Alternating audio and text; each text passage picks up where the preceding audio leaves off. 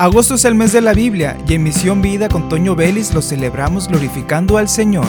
Durante los 31 días del mes estudiaremos textos seleccionados según el capítulo correspondiente al día en el libro de Proverbios, así que quédate para escuchar el mensaje de Dios. Bienvenido. Bienvenidos a Misión Vida, soy Toño Vélez, ya estamos en el día 15, 15 de agosto, capítulo ya el 15 del libro de Proverbios. Prácticamente estamos a la mitad de mes entre el capítulo 15 y el 16, pues son 31 capítulos de este libro. Ahora comencemos con el primer versículo y es el que vamos a estudiar. De igual manera como el capítulo anterior que solo estudiamos el primer versículo, de nueva cuenta hoy será así porque son temas muy especiales, muy muy buenos que debemos de estudiar y lo que hemos estudiado anteriormente complementa a este texto. Nos van a ayudar, lo que hemos estudiado antes nos va a ayudar a cumplir esto y a vivir de una manera más feliz. Ya iniciamos el versículo 1 en la nueva traducción viviente. La respuesta pasible desvía el enojo y bueno, la reina Valera dice, la blanda respuesta quita la ira. La segunda parte en la nueva traducción viviente, pero las palabras ásperas encienden los ánimos. Reina Valera 1960, más la palabra áspera hace subir el furor. Es muy interesante lo que nos está diciendo aquí, cómo abre este capítulo. Directo, la respuesta apacible desvía el enojo.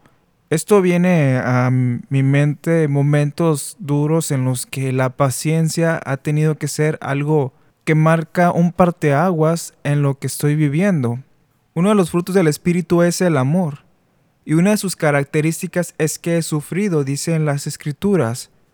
Y ya hemos hablado de esto, que es un amor paciente. Ahí es en donde vemos si ya hay fruto de esa paciencia. La respuesta pasible desvía el enojo.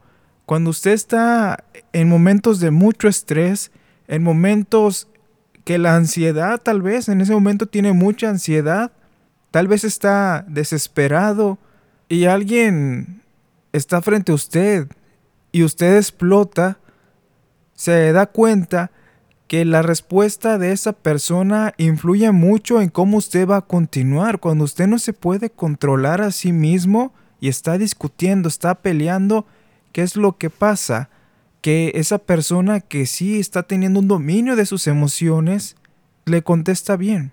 Pero lamentablemente del lado contrario, hay personas que les gusta discutir, que les gusta provocar para pelearse más.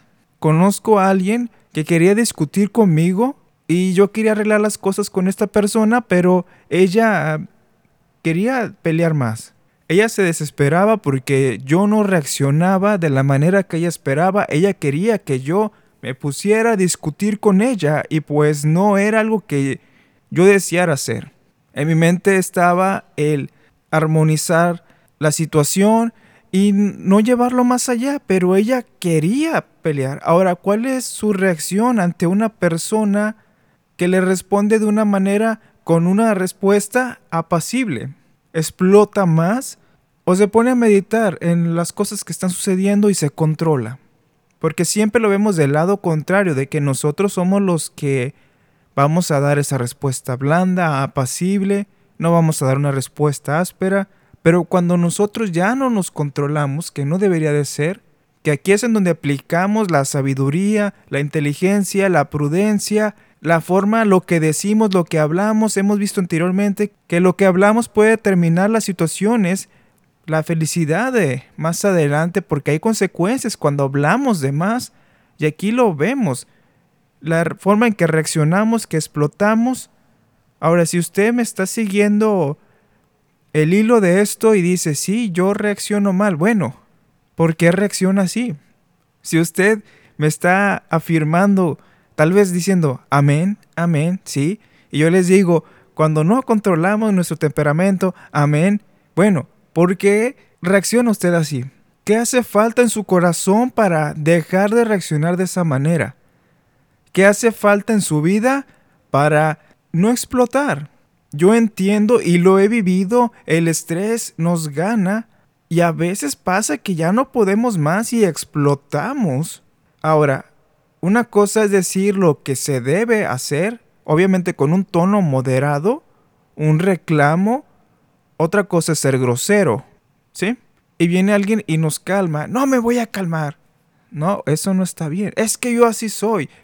No, eso no justifica. Hay algo y es la educación que tenemos, la ética, la paciencia del amor de Cristo que está en nuestros corazones. Es que yo acabo de recibir al Señor y voy en pasos y no, usted recibe al Señor en su vida y viene completo, viene completo. Y ahora en las áreas que está usted flaqueando, déjese moldear por el Señor. Y una vez le dije al Señor, quiero ser un reflejo de tu amor. ¿Y qué pasó? Vinieron a mi vida pruebas de paciencia fuertes, en las que tuve que demostrar ese amor. Quiero ser un reflejo de tu amor, Cristo. Bueno, pues a mi vida vino todo esto que me moldeó. Y yo no debo de permitir que mis emociones me controlen. En un capítulo del podcast mencionábamos sobre la ira y que esta no nos debe de controlar a nosotros. Nosotros la controlamos y nos tranquilizamos. Ahora, ¿qué va a hacer usted si explota? Si quiere deshogarse y viene alguien con una palabra áspera que enciende los ánimos, una palabra áspera que hace subir el furor. ¿Qué va a hacer usted cuando en ese momento la palabra de Dios que está escuchando va a venir a su mente y Dios le va a hablar? Y va a recordar mi voz preguntándole, ¿qué vas a hacer ahora que te estás dando cuenta que estás reaccionando a que estás mal? ¿Qué vas a hacer? ¿Cómo vas a reaccionar con tu esposo? ¿Cómo vas a reaccionar con tu esposa? Leíamos en el capítulo anterior, la mujer sabia edifica su hogar. Ahora yo también digo, el hombre sabio también edifica su hogar. ¿Cómo reacciona usted ante su esposa? ¿Cómo reacciona usted ante su esposo? Usted se da cuenta de que todo lo que trae en su corazón cuando explote, ahora ¿qué va a hacer? Si recibe una palabra áspera, ¿va a reaccionar, va a continuar con esa lucha o va a decir que se somete a la obediencia, se somete a la sabiduría, se somete al Señor y se calma. Porque esto es de usted, hermano. Esto es de usted, hermana. Es algo que hay en su corazón. Tal vez haya algo que sanar. Tal vez, tal vez no. Tal vez hay que aprender a controlarse. Tal vez hay que aprender a tener dominio propio. Tal vez haya que aprender a respetar a los demás. Nosotros no tenemos el derecho de hablarle de forma grosera a nadie. Por más confianza que nos tenga, no nos da el derecho de alzarle la voz, de manotear. Fíjese cómo es usted como hijo de Dios.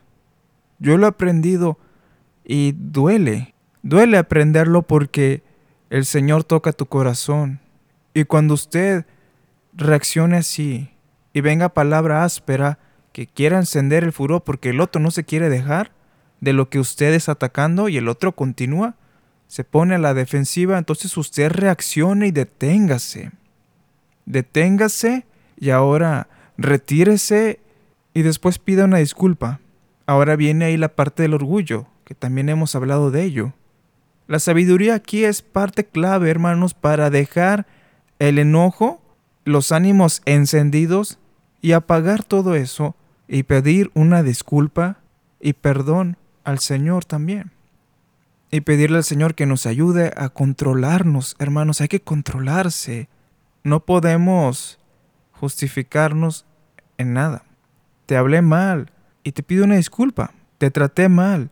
Y yo puedo pensar se lo merecía. Y aunque se lo mereciera, soy yo la persona, soy yo quien debe hacerlo pagar. No, la verdad es que no. Entonces usted, sea sabio, sea justo, acepte este consejo. Yo lo acepté de parte del Señor y es posible, hermanos, que tengamos una armonía en la iglesia, con los líderes, con nuestros hermanos, en casa, con nuestros padres, con nuestros hijos, bueno, los que tienen hijos, con los suegros, con la suegra. Es posible, porque tenemos un Dios grande, un Dios fuerte, y aquí es en donde quiero, o yo deseo que usted esté diciendo amén, aplaudiendo al Señor, porque tenemos un Dios grande, fuerte, que nos ayuda y nosotros nos sometemos a Él y Él toma control de nuestras emociones, sana nuestro corazón, sana esas heridas que hay en nuestras emociones y transforma nuestra vida, transforma la vida de aquel que está dispuesto a cambiar, que con corazón arrepentido se acerca y pide ayuda al Señor, el Señor que transforma nuestra vida en 180 grados. Y todos los días debemos de buscar al Señor de todo corazón, con un verdadero arrepentimiento, con una verdadera convicción de que vamos a cambiar y lo hacemos. No solo es el deseo, sino también de que al momento de que usted quiera explotar en enojo, se aleje y se controle. Que al momento que usted quiera decir una palabra que va a lastimar a alguien y usted lo sabe que lo va a lastimar, callar y detenerse. Y déjeme decirle aquí algo importante y no le voy a decir es una revelación que le voy a dar, no. Usted cuando decida cambiar su vida, hacer ese giro de someterse al Señor y de perdonar y de pedir perdón si es necesario y de controlar todo esto y alejarse de todo aquello que está haciendo mal, va a venir lo que se llama un avivamiento, porque ese comienza en su vida. Cuando usted dice voy a dejar atrás todo lo que desagrada al Señor, y ahí viene el avivamiento y se ve reflejado en la congregación, claro, y ahí es cuando vienen las evidencias, ya es cuando vienen los milagros, el mover de Dios, pero es el resultado de vidas que han sido cambiadas por el Señor, que tomaron la decisión de dejarse moldear por el Señor y ya cuando viene la respuesta pasible, se calmaron y ya no se enojan, así ya no explotan, ni se enciende el furor en sus vidas, sino el amor de Cristo está reinando. Y así terminamos el episodio de hoy. Soy Toño Vélez, esto es Misión Vida, suscríbase a este podcast Bendiciones a todos.